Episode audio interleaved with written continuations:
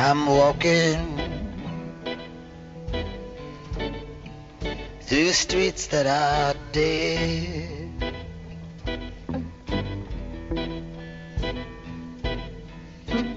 Walking, walking with you in my head. 大家好，我是 A。我是 C， C 你怎么了？因为我们刚前面放了老男人的歌， 对啊，其实我们是在想象放老男人的歌，我们根本没在放。我们现在在一个公园里散步，然后突然灵感来了，就觉得说不定可以一边散步一边录节目。而且这会儿刚下了雨，旁边有鸟叫什么的，不知道能不能录进来。录进来了。这一期我们想讲一下那个海明威的作品，叫《老人与海没错，嗯，海明威是一个很硬汉，很有传奇色彩的作家。然后，呃，》。哦，对，待会儿我们可能会突然停下来，就是因为有人从我们身边走过。那为啥要停下来？就正常说嘛，说不定可以把他们音录进去。嗯，Hey, I just been here. Yeah, how are you? 嗯，也说明我们确实在美国，没有装。啊、我说到哪儿了啊？就是我们这一期想说一下海明威的一个小说 Yeah, 就是这个小说呢，被很多人心里的演绎变成了一个，就是一个有传奇色彩的硬汉小说家写的硬汉小说，然后传达了这种呃坚强不屈的意志，然后面对挫折也呃只能被打败，不能被摧毁的，嗯，不能，只能被摧毁，不能被打啊，败。只能被摧毁，不能被打败我是纠错器，呃，刚烈的形象，坚毅的。坚毅的，对。但是呢，我从我们两个的那个角度，其实其实这个作品比那个丰富的多。然后对，而且我们其实看完这部书，也经历了一些对思想上的波澜。对这个书的看法的转换，比如说最开始我们刚看完的时候，一致都觉得好像不怎么喜欢这部优秀的作品呢。嗯，然后 C C 当时问了一个就是大白话问题，就说，哎，他怎么得上诺贝尔奖的？那我们要就开始录节目了吗？你前面有什么要说的？我们的节目的收听次数呢，刚刚攀了一个高峰，我觉得这个数字非常吉利，就是四四四四，哆来咪发的发，这样比较好听一点。发发发发。对啊，我们会一直做下去，但是我们两个的风格会一直是闲聊型，因为我实在没法想象我自己录那种，噔噔噔噔噔噔，观众朋友们，今天我读了一本书，书的题目是这样的：我觉得 C 好像便秘了。啊，肯定这是有有有他招人喜欢的地方，然后我也没有说任何人都不应该喜欢这个，但只是这肯定不会是我们两个的风格。是我就是说呢，我们还是我们会保持自己清新自然的风格。是你确定是清新自然吗？不是无所顾忌吗？不嗯，是，我想想啊有没有糟糕的词？你确定是清新自然，而不是大大咧咧，而不是 大家有没有发现，C 特别喜欢唱衰自己和唱衰我们的节目？比如说之前，嗯、我说我们的次数高达几千次之类，然后他就一定要迅速的补充一句说，我们自己也刷了很多次。大概一百次吧？啊，对，比如说我觉得我们在进行高质量的谈话，然后他就说，哎呀，又絮叨了。对，因此呢，我决定叫 C 气馁小公主。气馁小公主，你对这个名号觉得怎么样？我觉得小公主比小王子更多了一份傲娇和自我怜悯。就是非常适合你。嗯，算吧。有时候我我觉得气馁是一个美好的品德，就是气馁是 humble 吗？humble，对 humble，就是不要装逼。可是我是装逼女王，那怎么办？所以你需要我来中和你一下，不然这个节目就太讨人厌了，是吧？嗯，嗯，还有什么要说的？哦，对了，我们前两期节目放送了很多歌曲，让我觉得很不安，因为虽然我们买了那个呃正版的 CD，有一期节目我就不说是哪期了，我们打算用那个歌，然后就赶紧去 Amazon 上下单，让他那个一一两天之内送到，然后才可以说放心的播这期节目，就是因为这个版权的问题。嗯，是这样的呢，就是即使我们买了这个 CD 啊，或者是买了电子版的，其实我们要在这种公众场公公开的场合播，它其实是需要有播放权的。对，然后，但是我们一开始不知道嘛，因为中国人的那个，而且都不知道去哪儿买这种单。对，首先中国人法那个权这种版权意识比较淡薄，所以我们就觉得买了这个正版的 CD 就相当于是有了这个权利，但其实我们就只是 只是赤身裸体的那种土著人，突然就是用叶子到了用叶子盖上了三顶而已。意识到了不能不穿衣服裸奔呢。对，其实距离那种文明人还是有一段距离的，所以是这样的，我觉得首先我们节目不是盈利的，对非我们是非盈利组织 就并没有把这个东西拿来变商业化变成我们的利益。其次是在此我要说一句，很多什么什么网站都会拿来用来做免责条款的，如果啊呃所这是我们播放所有的歌曲都属于原原著作者的版权。对，如果版权方有任何意见，你要及时联系我们，我们一定会把它拿下来，做一些研究。如果哪天万一要是打广告了，点钱，我们就去会把版权买下来。对，而且我们也是就是查了那个网上中中外的那种条款都没有看起，来这是个模糊的境地。然后我们也问了这边美国的朋友，嗯，所以就是趁着大家还能听，赶紧就好好听啊，然后该下载的下载啊，放在你手机里就没事儿了，嗯，说不定哪天就删了。啊。嗯，大概就这些吧。哎，我觉得这个公园太好看了。嗯，你说说说出来会不会让大家心里很焦虑？因为这边刚下过雨，然后这公园就是好大好大一个公园，都没几个人，偶尔有两个出来跑步的，然后还有鸟在叫，叽叽叽叽叽，哈哈哈然后真的对，刚才我们还看到有两只蓝色的鸟，嗯，还有一只红色的，通红通红，就是红的那个应该叫 cardinal。如果正在上学的初高中的朋友需哎，等要会，儿等会儿，那石头上有个什么东西？你看黑乎乎的，我看到了，是猫啊，不知道。刚就是动了一下。就是如果需要写作文，遇到需要一些景色的描写，可以参考一下我们刚才说的这个公园。哎，它真的是，应该不是，啊是猫这，只猫，喵。嗯，它团在我那儿，我还以为是哪个哪个老鹰伺机而发呢。对，那天 C 还在自己办公室门口看到门口了，楼楼下楼前。对，看到了一幕大自大自然里才会出现的景象因为我。们学校是我工作那个学校有被评为全美的多少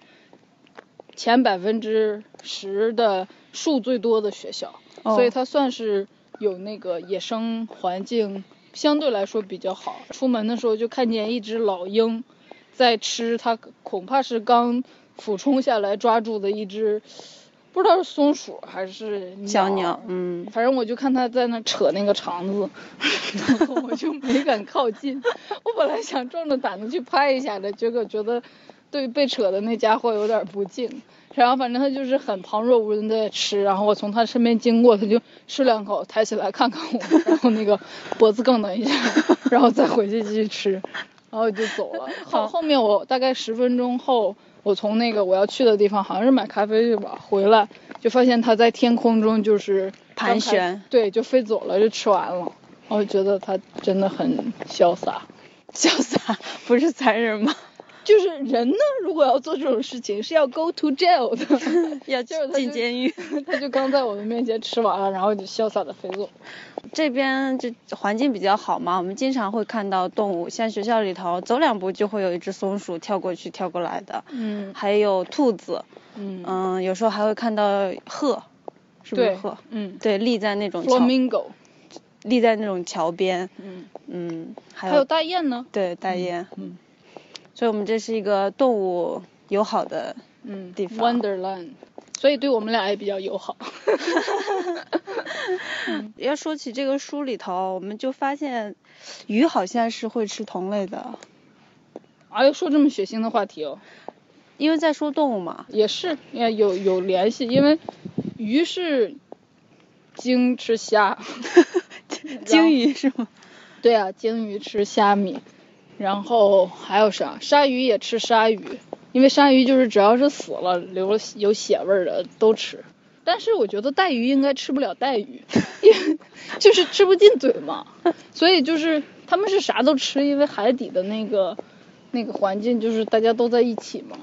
嗯，对这个书里头那个老人他去捕这个鱼的时候，他嗯、呃他很崇拜这个鱼，敬畏的态敬。对他对他觉得这个鱼非常高尚，很有能力，比人类要高尚很多。但是人类就是因为聪明，所以哦就、那个聪明不是褒义词。对这里头这里他说人类聪明，就是说人类会使用武器啊或者技技巧啊，就是有点像狡猾的那种聪明，猫腻，就是人家真的就是在用肉身跟你搏斗，结果你就掏出来把小叉子，唰唰插人家，就这种，就不是很很光，没有没有动物那么光明磊落。所以就是，虽然这个书里头是在讲一个老人他战胜了一只大鱼这么一个故事，但是他并不是就是把鱼放在一个低的位置。对放在一个很低的，就是失败者的这种。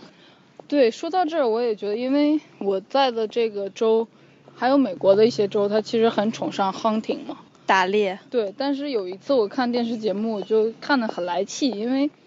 那个人就在那儿教我，一开始不知道那个是 hunting 的节目，我以为他在保护树林呢，他就他就往树叶子上抹一个什么东西，结果他在说说这个东西味儿很好闻，你抹上了之后鹿就会过来，然后鹿在那儿闻那个叶子的时候会闻得很专心，这时候你就可以掏出枪把鹿杀死，然后我就、哦我就很震惊，想说。这什么？你好意思教吗？就是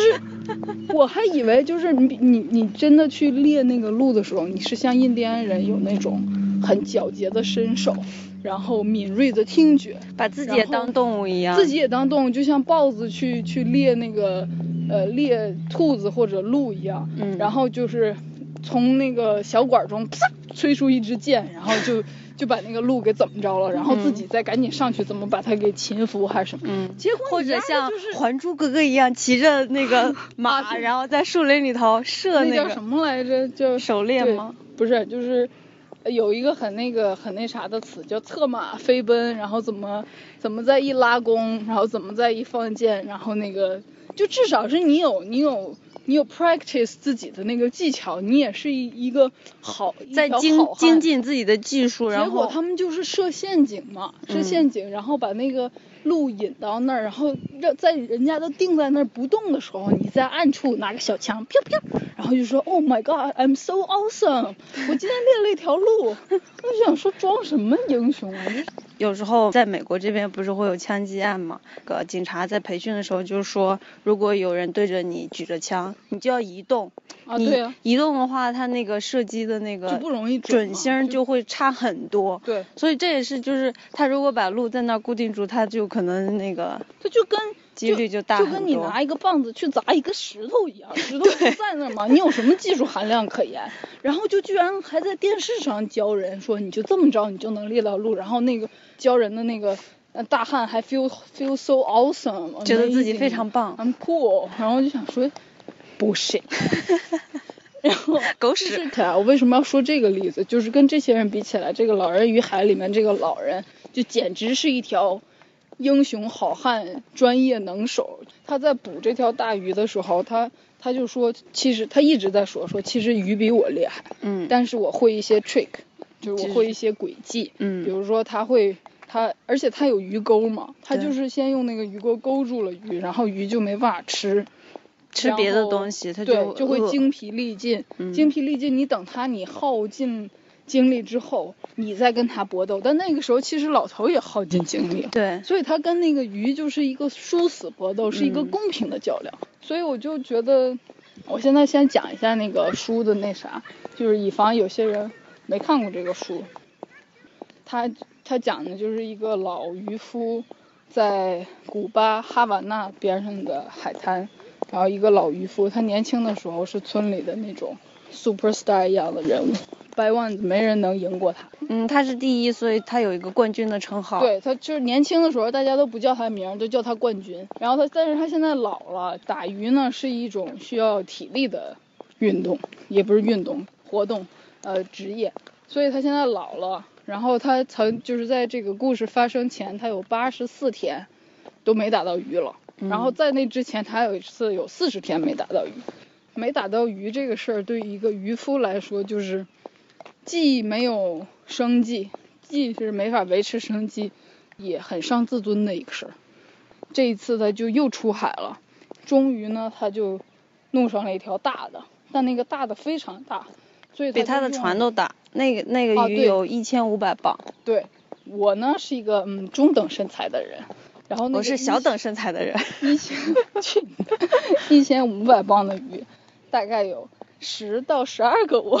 我才不会告诉你我有多少体重啊，大概有十到，你不许说有多少个你，嗯，呃，有十到十二个我那么重。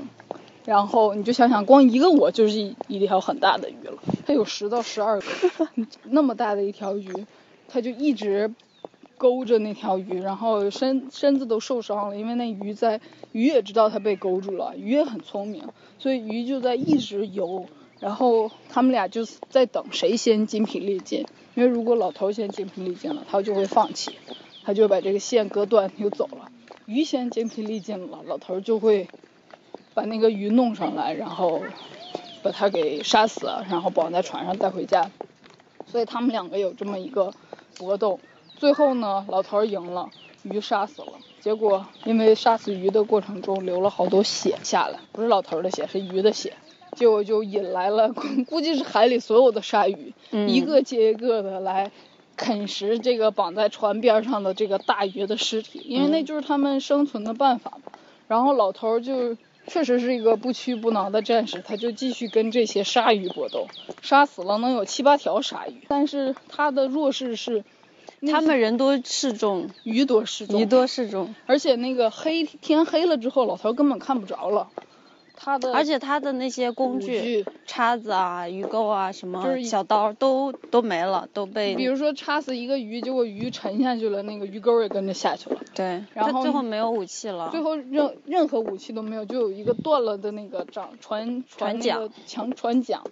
但是他还得留留一半，然后给给好给自己掌舵，所以他几乎就是战斗到了最后一刻。而且就是前面那些鲨鱼来的时候，就算要死也会撕上一块那个大鱼的肉。对，所以最后他把这个大鱼拖回家，他也精他自己也精疲力尽了。他把这个大鱼拖回家的时候，就只剩下一个残破的鱼头，一个很尖、非常漂亮的鱼嘴，好长好长的鱼嘴，然后还有一一大截。身上的白骨，哦，还有那个鱼尾，对，但但从那个也能看出来是很大很大的一个鱼，相当于这一仗虽然没有给老头带回来生计，但是又重新让他找回了这种尊严吧。对，就是村里的人就在那量，然后就跟老头说，足有多少多少长嘞，就这种，应该是对他这个那个尊敬又起来了吧。因为在此之前就有一次，就说老头跟那个他身边老有个小孩儿，跟小孩儿一起去酒馆喝酒的时候，就是就会有那种现在混的比较好，就比如说正当年，然后那个鱼船也大，捞的鱼也多的渔夫就在那儿很那个炫耀的说自己怎么打到那些鱼的，鱼钩放多低，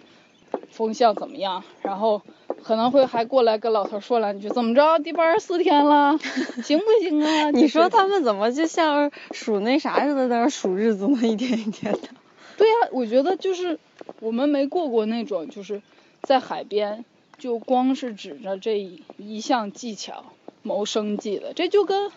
我觉得就跟犯人关在监狱里，然后每天画一个叉，就说离放出去还有多少多少天。嗯。这就是他们生活中唯一的事情。啊，我说完了，好累，你说一会儿。我就说我自己就是看这个书，在有中间老人在海上那一段一大段的过程的时候，我其实不是特别能引起我的情感共鸣。首先他是一个老男人，我也不知道老男人心里是怎么想的。其次呢，他一直特别坚韧不拔，就是而你是一个容易放弃的人，永不言弃。我不能说我容易放弃，但是我会见风使舵。对对。我是一个喜欢过生活比较舒适的人嘛，嗯所以就是如果一条路走不通，我应该会去选择别的路。比如说我要是老头儿，可能就会去种地了。所以就嗯不是特别能理解老老头儿或者，去市场上卖鱼，我哪来的鱼卖呢？不是啊，就是进货对啊，负责当个 businessman，因为嗯他懂鱼嘛。对，所以这一点呢，就是或者呢，去做 training，就是专门教你培训别人怎么钓鱼是吧？对，这其实也有点像那种，比如说奥运冠军，他要不要就是退役，然后去当教练或者转行，嗯或还是说他一直就从事对，一直战斗到死。对？但是我在啊，开始？下雨了嗯，开始下了。快走！虽然我们刚才在公园里悠哉悠哉的游荡，非常舒服，但是突然开始下雨了，我们要狼狈的逃走。没有下那么大了，你要保持你装逼女王的那嗯，好。但是这个书里有一些内容，我看的时候会觉得非常好，我我自己也很喜欢，然后也很高兴，就是有那个孩子出现的时候，嗯就是虽然老男人的那种心境我不是特别能引起共鸣，但是孩子跟他之间的那种孩子对他的尊是敬，种忘年交吧？那个孩子就从小五岁的时候就跟着那个老头儿出海。我们自己感觉那个小孩现在应该十五六岁左右的，对，所以他就是从从小这这个老头儿给他教那些，带着他出海，嗯给他教那些技能，他是对老头儿是非常尊敬，然后崇拜的，就老头像他的一个英雄一样。嗯即使现在老头儿已经落魄了，嗯看起来各方面也很不如意，他也没有因此从来没觉得八十几天打不着鱼是老头儿的问题。对，然后他也没有因此看不起他，然后想要离开他这种。而且经常是一种粉丝的心态，说请允许我给你买杯啤酒吧，或者 我有没有这个荣幸之类的？对，就我觉得小孩儿这种对老人的感情是非常纯净的，嗯而且老头儿也是因为就是小孩儿对他这种很纯净的心，所以也能对小小孩儿表露一些就是他可以愿意接受小孩儿对他的帮助。而且他特别孤独，他有一段就写老头儿终于打鱼回来了，然后嗯。小孩儿就跑来他的那个茅茅棚里找他，然后老头儿就跟小孩儿说话，他就觉得很高兴，就现在他终于不用在海上自言自语了，对有个能对着一个活人说。老头儿在海上战斗的时候，他经常会想或者说出来说，要是小孩儿在这儿就好了。对他就是不仅希望能有人陪他帮他，还还能给小孩儿看说，你看你的英雄还没有老哦，我真的是真这么大一条鱼呢。对，对，嗯，嗯所以这一部分是我非常喜欢的。嗯，还有哪一部分你不非常喜欢？你就说没什么情感共鸣的部分是吗？对啊，就是嗯嗯，我自己呢，最开始看这个书的时候，呃，首先我就是对大家普遍认为的一些现象，觉得会有一点叛逆的心理，就是大家很多人就说想当一个硬汉去看《老人与海》啊，然后你知道吧？然后嗯并且那个作者呢。海明威他本身就是一穷其一生都在塑造一个硬汉的形象，嗯，啊、就是喜欢拳击，喜欢一切冒险。的那个，他还参加战争。对体育和冒险的那种活动，然后结过好几次婚，啊、跟四次吧。跟女人也都是那种那个呃绯闻不断那种，写的那个文学作品里都是很很硬，然后很也不能说是就是很激烈的情情节，但写的很平静。就比如说他有一篇那个短片叫《印第安人什么什么》，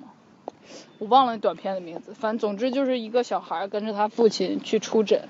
然后是一个印第安的那个产妇难产，结果他父亲就在没用麻药的情况下就做了手术，哦，那时候他不是故意不用麻药，就是没有麻药。对，没有。麻药，不用麻药做手术几乎就是惨无人道的。对，做手术做完了，孩子也生下来了，然后那个印第安妇人的丈夫也自杀了。嗯，女的在生孩子的时候，她发出特别凄厉的那种叫叫声。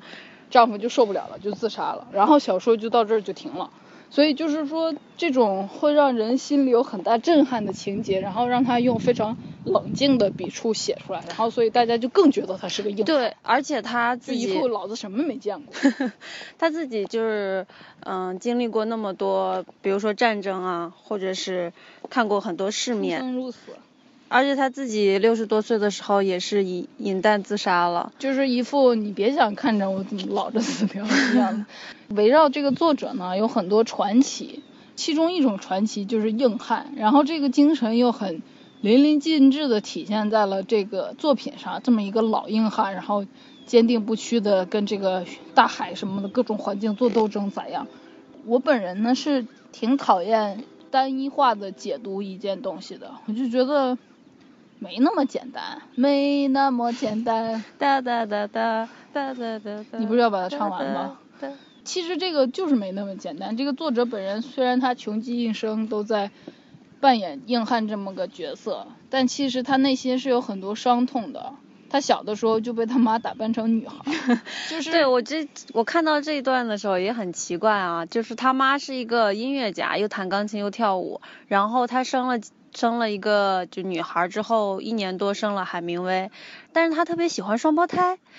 他就把那个海明威打扮成女孩，跟他姐姐一起放在一起拍照，然后假装他们是双胞胎。你说，然后有时候还把他们打造成一一一对儿子双胞胎，就是他想怎么玩怎么玩，就就是现在好多年轻父母也爱玩那个 cosplay 嘛，但是他这样是对孩子是会造成这种性别错乱的认知的。其实我 personally 的觉得海明威后面一生都在追求这个硬汉的形象，就是想跟他的童年划清界限，就是很心理学上还有一个概念，就是你后面做的很多事情，要不就是在纠正童年的错误，要不然就是弥补童年的伤害，对吧？对，所以我就觉得他那个一直在扮演硬汉，就是 no no，我坚决不要 pussy，pussy 就是娘炮的意思，所以就是没有那么简单的，就是说啊，就是啊好硬，然后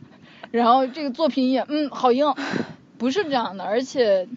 他这个作品还有我一开始看的时候，我不太没有意识到老头是这么一个专业上这么厉害的一个老头儿，就是他其实是一直是在掌握着情况的，，对，就是其实嗯，我觉得他就是想战斗，他即使老了，其实他从从开始去捕那个鱼到最后，他都他都还是很专业的，他嗯力气也很大，然后在各种情况下，他都找到了很好的应对方法。他唯一没做的正确的决定就是他没有想到。他最后把那个鱼捕上来之后，会把鲨鱼引过来。他一个人对付不了那么多鲨对鱼，。其实他把那个大鱼捕上来之后，他经常会有一个念头，就是这不是梦吧？然后他就去看一眼那个鱼真的在，他就确认这不是梦。就是而且老头儿也会真的做梦，在那个作品里头。嗯，他会梦到自己就是年轻的时候，哎不对，他就梦见那个海边有狮子，他是年轻的时候，他当水手的时候，应该是过去过，见过那个海边的狮子。对，就他有一段很长一段时间都无法梦到这个狮子，后来他又在那个嗯大海当中把那个鱼就是勾住之后，他梦到了狮子，在最后他回家之后，最后一句话是他梦到了狮子，嗯，就是他这个梦到狮子，应该是他在重温自己年轻时候英勇的那种情况的一种对自己的一个感觉吧，就是，呃，年轻的时候是看向往吧看到狮子，然后那个年轻的自己充满了冒险的热情，充满嗯了战胜一切的那种信心。然后等他在梦见狮子的时候，他其实是在梦见那个时候的自己。对，就是说他他在梦见狮子那个时候，他感觉自己是很好，他有很好的自我感觉。你说听众这会儿会不会想着，我靠，这俩人真能掰？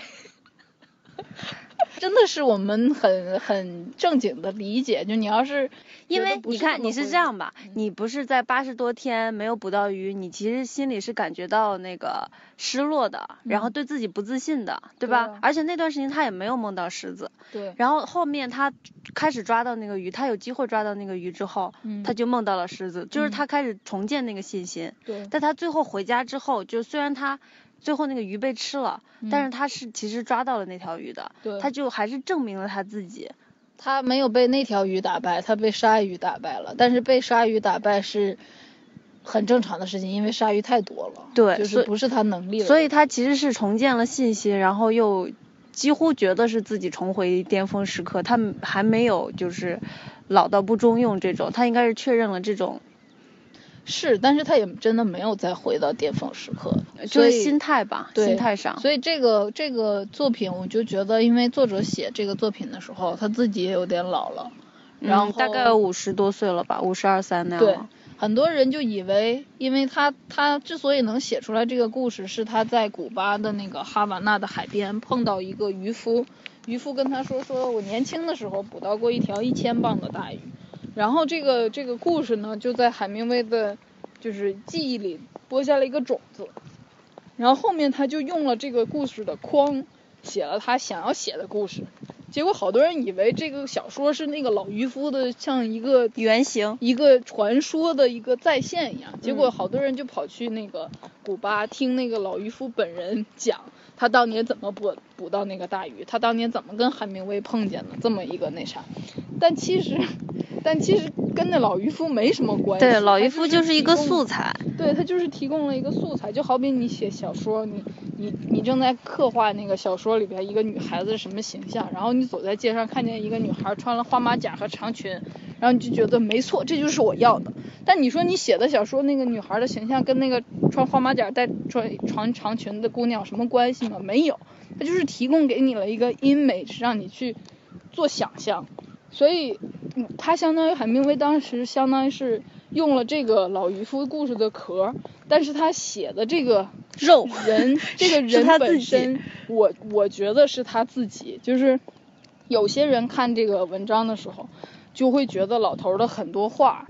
或者海明威描写的时候用到的很多话，有着人生般的，有着人生的哲理。就比如说，呃，老头儿就会自己在那自言自语，就是说的鱼伟大呀，我只不过是有一点儿那个呃 trick 而已，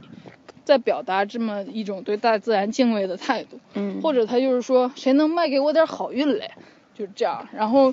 他那个好运是指什么？就是你不能光光靠自己的实力，你也要靠那么一点运气来战胜这个大自然吧。嗯，但是他就说，那我我鱼叉也没有了，被鲨鱼也卷走了，然后那个刀也被弄断了，什么什么都那啥，就是你已经穷尽了你所有能用到的东西，你也是在穷尽了你的好运。就是这，他有一些哲理性的话，然后好多人看见就是说，没错，这就是人生啊。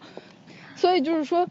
他在写这个的时候，他相当于是把他自己作为一个经历了很多沧桑的老男人，呃的这么一个人生的体会，灌注到了这个老渔夫的身上。嗯，对，就是他这个里头最后就是老人回来那路上，他就说他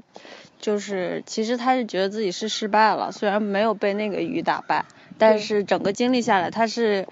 接受了他自己会失败的这个现实的，可能也是海明威自己在嗯。面对人生的时候，就不不再像之前年轻时候觉得一定要冲上去，一一定要年轻小伙儿就会说：“我永不言败。对，嗯但是这像这个书结尾就是说，你即使败了，但是你曾经那样去争取过，”嗯，即使败了也没关系，你就去接受它就好而。且老头还说：“但是失败了，但我为什么觉得这么踏实呢？就是对，就是嗯你在最开始你没有去尝试的时候，你心中是觉得有不甘的，嗯，但你真的去尝试，完了之后你失败了，其实是很甘心的，就对。嗯。还有一个那个是获得了满过王小足波说的那个，对，王小波他也写过，就是这个《老人与海》的一篇，就是他自己的解读吧。他就认为这个老人为什么就是会一一次一次的失败，然后一通常我们讲一个人一一直失败，我们都会说他是 loser，就是失败者。但其实为什么这个没有那么命的。哎，普通人们好不好？然后，但是王小波就说呢，为什么老头会一直失败？不是他，他不是一个 loser，他是一个很很有能力的人，他一直在试图去突破自己的那个限度，就是在突破自己的极限。他正是因为他一直去突破自己的极限，他才会一一次一次的失败。而那些经常胜利，然后从来不失败的人，啊，对，举个例子吧，就是说那个奥运会的那种那个金牌选手，人家一生都在希望在七秒钟之内跑完一百米，就然后破世界纪录但是他。一生都在失败呀、因为可能就是失使了吃奶的劲儿，然后跑了七分十秒。但是有人就会说，我十二秒绝对能跑跑完呢，十一百米十二秒绝对不超，每次跑都能赢。就就是说，人家会一直失败，是因为他是强者，然后你作为一个弱者，你没有做这种尝试，你当然不会失败了。或者说你在自己特别舒你的舒适圈，请不要混淆这个。好多人就说啊，我失败了，所以我是老人与 请不要混淆你的情况。所以王小波的解读，这个老人和那些世界冠军都是同一个那种体育精神，就是你要不断的去。他还是挺挺崇敬这个作品里的这个老人的形象的，对，嗯嗯。然后呃，我不知道我在哪看到的，就是说就是。强者是要为弱者服务的，比如说弱者就是这些游客，他们就是不去捕鱼，然后但他们有钱，然后你作为一个强者，你要去捕鱼，然后捕过来给这些弱者吃，然后他给你钱。啊，那那可能这个强弱的那个参考系不一样吧，因为这儿我们就说的是体力上的强弱嘛，就是那些有钱的人，他没有航海的经验，也没有捕鱼的知识，他当然捕不了了，但人家在。在出金钱的能力上面是强的，所以我们在就是理解这部作品的时候，也不要就是说他为什么不去种地，为什么这么一把年纪了还非要去？这是您的理解吗？所以我现在不是也在就是啊，对我一开始呢对这个作品为啥有复杂的感情，就是我一开始没有意识到他是这么厉害的，然后要一直冲击自我的极限的这么一种强者的形象的时候。我其实是觉得他在作，我就想说，我跟可能跟你那个想法有点像，我就想说，哎，你你你你意识到自己没有那个孩子在，然后你可能现在上钩的那个大鱼大到你无法掌控，或者是你回头打了它之后，把它抓到之后还有鲨鱼你要对付。这些你都考虑进去之后，回家吧，就是明天再出来，然后再你或者你打点小的当明天的鱼饵，明天再出来试试弄一个棕不溜的就行了。然后我当时就一直就是在一开始看这个作品的时候，我就一直想说。怎么就一个错误的决定连着一个错误的决定？对，就是 C 他这种想法是基于他从开始没有接受老头的这种设定。对，我没有不是接受，我没有意识到，就是还是不接受。就像有些人看一些电影或者电视，从一开始他就觉得为什么要这样呢？为什么要这样呢？就是他最最开始人家给的那个前提，他就没有接受。所以我说人生你的你是有 limited perspective 的，就一直等我看到最后。第一遍看完了之后，就是你自己的那种想法、观点，什么是会有限度的，你就是片面的嘛。对，然后等到我意识到说，哦，原来他是这么一个，就像就有点意识到你说的那个奥运冠，王小波说的，或者奥运冠军一直冲刺极限的那个例子，我才意识到说，哦，原来他是奥运冠军呢，怪不得呢，他一直要去捕一个大鱼，怎么着？接受了这个设定之后，我再去看，我就发现啊，那他确实是一个。嗯，挺能耐的哈，有二下子哈，就是这么一个那啥，所以一开始，嗯，有豆瓣上还有篇文章写，就是说老头这个这一系列的举动是一种逃避式的自我实现。然后在我第一遍看完就还觉得老头是作的时候，我其实是比较倾向于倾向于这种理解，嗯，就是说老头他就不想去干别的，因为他年轻时候就是冠军，他就要在不断的在这件事情上。证明自己，就是我年轻时候。其实他已经不行了，他还是想这样。对，就是即使是这么，这是一件非常要靠体力、那个身体素质的事儿。他现在身体素质已经在走下坡路，他还是一定要去达到跟以前一样的成就来证明自己。所以就是说他在逃避生活中其他的可能性，比如说去种地，比如说去当一个 business fishman，他就是一定要在专攻这一件事情。所以当时我是比较能接受这种说法的，但是我现在又不接受。嗯，我不是全盘推翻，我就是觉得，确实哈，他这样说很，你如果是说这个老头这样是一种逃避式的自我实现，那人生有很多事情都是逃避式的自我实现。就比如说，哦，你从小就去念书了，你念了高中，念了大学，念了硕士，念了博士，你好逃避啊，你一直在那个。象牙塔里不肯出来，你怎么不早早的就去北京的那个一个餐馆，从小妹开始做起，说不定过两年你就当餐厅经理了。过两年你就当餐厅老板娘了，过两年你就当十家餐厅的老板娘了。所以你不是不能当老板，只能当老板娘是吗？没不不没有歧视，可以当老板，啊、可以当老板。但是好多人就会把女的老板叫老板娘嘛。是哈，嗯，这边即使是女老板，我我也会把她当叫叫老板娘，对呀、所以这是一个 unconscious bias。就是无意识的歧视，不是那个有有意的去做这种偏见，但是你在你的潜意识里，你自己的那个知识啊、经验啊，就会，对啊那个有一个例子，是稍微跑题一下，有一个例子叫 unconscious bias。比如说，我一贯认为法国人味儿大，所以有一次我进电梯的时候，就是那个一整个电梯的人长得都非常法国人，然后我就下意识的闭了气，但电梯实在太久了，然后我已经 hold 不住了，然后我最终还是喘气儿了，然后发现一点味儿都没有。嗯所以我那个 unconscious bias 就是我先设定好了一个情境，并且我没有抱着对他们有任何恶意的那个角度去 bias 他们，嗯去偏见他们，嗯但是我还是做了那类的行动，就好比是你看见一个女的那样那样，然后带个孩子，你一定觉得她应该有一个什么样的丈夫，这都属于 unconscious bias。这个词是一个很挑剔的词，就是你要没有 unconscious bias，你就是说我看见一个女人，情况可能是一二三四五六七八九十，就是这这个实在是太对，因为因为我们人生活在世，其实嗯。很多时候靠经验嘛，对 judgment 就是你那个你自自己，我之所以成为你这个人，就是你所有的经验、你的那个知识塑造了你这个人。嗯然后你这个人要在这个世界上生存的好，你就是要利用你这些以前的经验或者是知识。对，就比如说你看到一个穿 hoodie 的黑人小哥摇摇晃晃冲你走来，赶紧跑，说不定他就跟你要钱，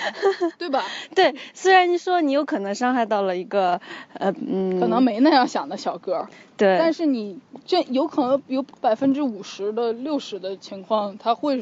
比如说礼拜六的晚上十点，他可能就刚喝完，想要再买个毒品，然后刚好没钱了，你过去。对，所以在这个时候，我们就是出于保命的这种保守的想法，我们就还是做这种选择。但是如果你在比如说参加什么议会啊或者开会，然后你就不能下意识的把哪一种人种设定成哪一对，种。如果你在考虑很正重要的事情，然后你就需要就是你也得反思自己是不是有这种 unconscious unconscious，然后就把它最好能排除掉，这样才能公正的对待这个事情。对，虽然呃，这个先先放一下，之后我们可以再提。然后刚才说到哪儿了？啊，就是是不是呃我就说逃避式的自我实现，然后我就说那你你就。就如果是说老头那样是逃避式的自我实现，那其他所有人都是在逃避式的自我实现，因为你就是要自我实现嘛。然后你自我实现的途途径如果是单一的，那你就在逃避其他选项嘛。所以我觉得这么说有一点苛刻，但是呢，又有一些哲理上的意义，就是说，你可以想想你的人生有没有别的可能性，嗯，可可以想说，是不是我在这事情上过于执着了？但是我觉得，通常你能想到这个的时候，就说明你已经要改走一条路了。对，就是其实像老人这样，我们会想到像比如说飞蛾扑火，呃，明知山有虎，偏向虎山行，不入虎穴焉得虎子这一系列的这种，对，但是这些人这些定义的极精准代表是什么呢？就是零零七，或者那个汤姆克鲁斯演的那种间谍，他们从来就是在把命放在刀尖上。就是他们首先他们因为不畏惧死亡，他们才能去做这种对生命有威胁的事情，他们才能做到那些畏惧死亡的人做不到的事情。对，但他们也有可能就会死掉。对然后那些畏惧死亡的人就会说：“哎呀，做啥呀？干那种职业呀？” 就这样。但是对他们来说，那是一个 cannot help yourself 的事情。就忍忍不住去做，比如像飞蛾扑火，飞蛾知道扑火会有那种惨烈的结果，但是它必须得去扑，那就是你再给飞蛾下一个 romantic 的概念，因为飞蛾应该没什么大脑。就我们把它拟人化嘛，嗯就是像这种情况为什么会发生，就是他明知道会死，但还要那样去做，就是他身和心都。都要那样。指引着他，他只有那一条路，那就是他的路，他的命，他的 destiny，使用的很准确，并且我不会给你翻译。命运，闷湾 文明，文明什么？嗯，哦，好吧。呃，刚刚说的是韩语，还有什么要说的？就是我们看的时候，好像有好多个版本吧。那个张爱玲还翻译了一版，如果有人我没喜欢，看过那一版，我也没看。如果有人喜欢张爱玲，然后也想看这个《老人与海》，就可以去找一下张爱玲翻译的那个版本。嗯，张爱玲据说是非常喜欢这篇。对，他就说他嗯，虽然很多平时的语言，但其实有透露了就是生命的辛酸的这种。真理。嗯，还有如果有人看了这部《老人与海》，觉得不是特别喜欢这种硬气的。那种毛糙的男人的形象的作品，你可以试试去看《流动的燕四》，就是海明威的另外一本，我也没看过，但是据说会有不一样的感觉。哦，或者去看盖茨比好了。啊，对他们两个是好朋友，啊、曾经一度是好朋友，盖茨比和海明威。而且那个，我们哪一天可能会说一期那个《百年孤独》，然后《百年孤独》那个作者加西亚马尔克斯。也在他年轻的时候碰见过年老的海明威，对，他也非常喜欢海明威。文坛 文坛是一圈，是一圈，对。就是那我们对这个作品的评价是是 complicated 吗？还是是比较说他是很厉害的？作品当然是很厉害的只就是这样子。我们这么说吧，作品是非常优秀、很厉害，然后作品很完整，技巧也很完善，没有任何问题。但是作为我本人来说，我可能就是有一些个人的喜好，它不是你的心头好。它不是我的心头好，就是我我更喜欢就比如说盖茨比或者百年孤独那种文风的，可能文风吧。它也不算是我的心头好，但是当我意识到了老头是这么一种奥运冠军的形象之后，我对他有一种敬畏。这嗯，而且我还在我的办公桌上，工作上要每天遇到很多恶心的人和事儿。工作大部分的时候，就是有那么一部分很有技术含量的时候，我很喜欢。但是我的工作还有一部分呢，就是要跟一些 crazy 的人打交道。他们也不是多 crazy，都是只不过大家都是各自为了自己的利益嘛。你要这么干，我要那么干，所以就总不免是要跟那些人有一些 conflict，或者你要试图去找到一个平衡的地方，然后要 solve 那个 problem，所以就会有一些 tough 的那个 situation。然后在这个时候我一谈到工作，C 就要标英语。对，然后我这个时候我就把那个《老人与海》那个老人跟那个鱼搏斗的那个有一个有明信片吗有一些人他画出来了，用水墨画的那种样子，我就把它打出来了一个小纸片，然后放在我的那个办公桌上。但其实我想的那些人都是鲨鱼，就是我的工作本身呢是那条大鱼，是值得敬畏的，但是那个我要处理的那些 tough 的人和事儿呢，就是那些在我捕到那个鱼之后，然后一直扑上来，一口一口要咬那个鱼的鱼肉的那些贪婪的鲨鱼们。然后我就拿我手手上所有的东西跟他们搏斗，拍他们的人中，然后，然后，呃，还有拿刀戳他们的眼睛。哎，说的有点血腥。我说的是鲨鱼啊，就是有这么一种战斗的概念。所以虽然它不是我的心头好，但是它给我提供了一个形象，嗯，一个，所以就是图腾是算是一种对一个东西的新的一种理解方法。所以这就是我们看看书的作用，就是当然这种文学作品它都不是实用性的，就是有一个人说的说的什么来着？说的文学就是月光，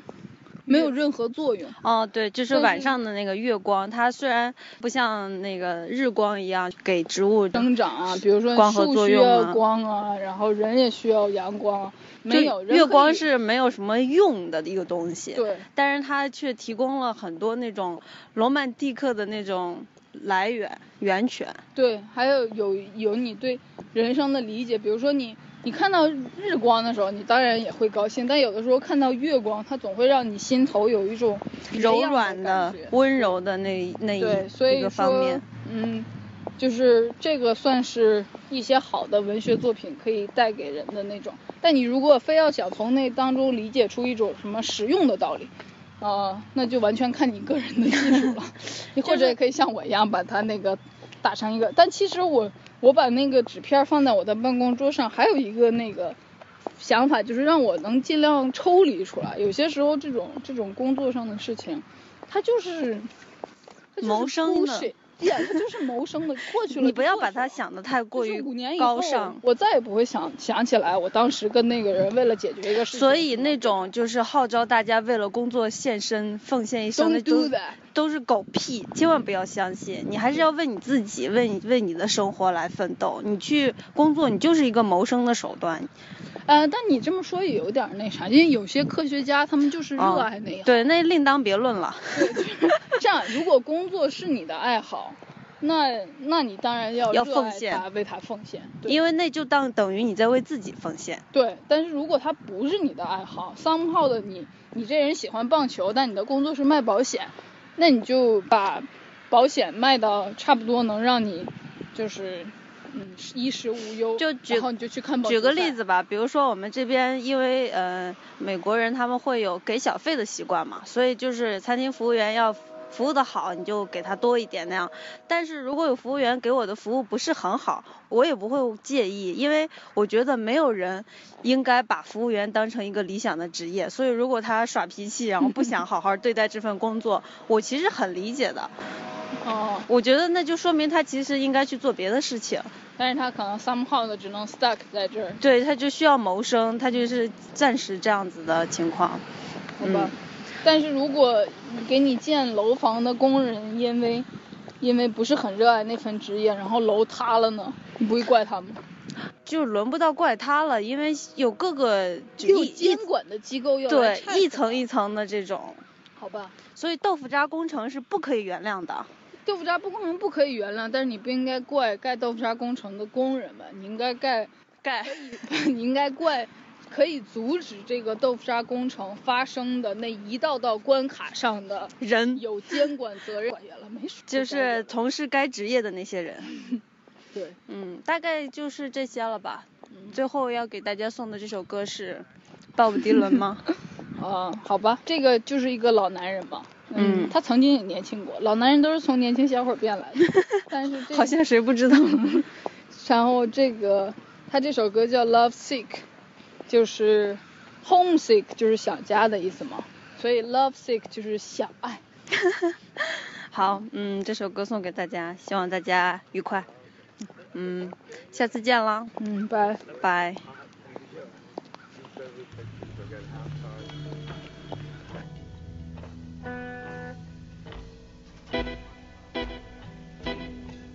I'm walking through streets that are dead.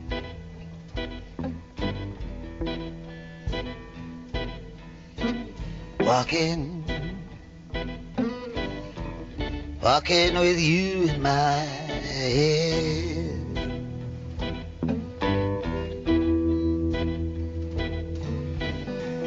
My feet are so tired, my brain is so wired.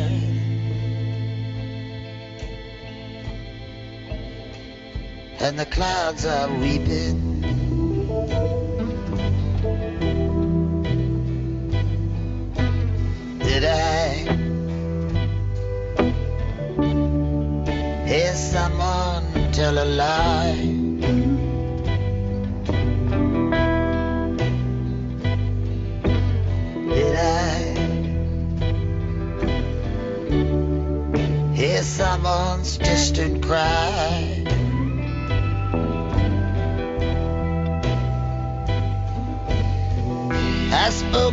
Child, you destroyed me with a smile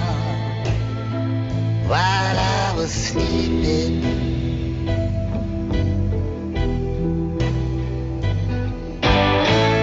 I'm sick of love.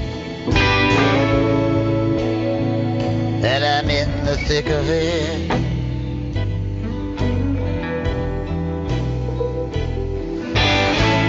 This kind of love. So sick of it.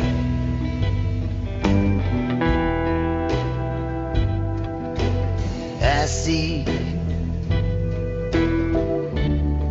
I see lovers in the meadow.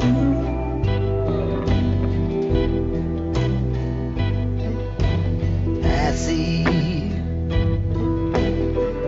I see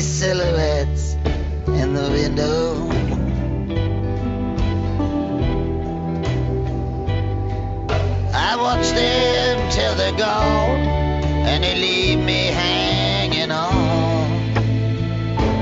to a shadow.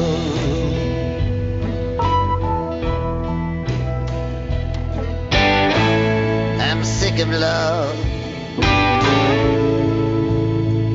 I hear the clock tick.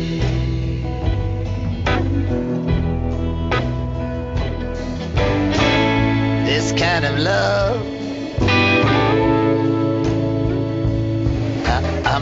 say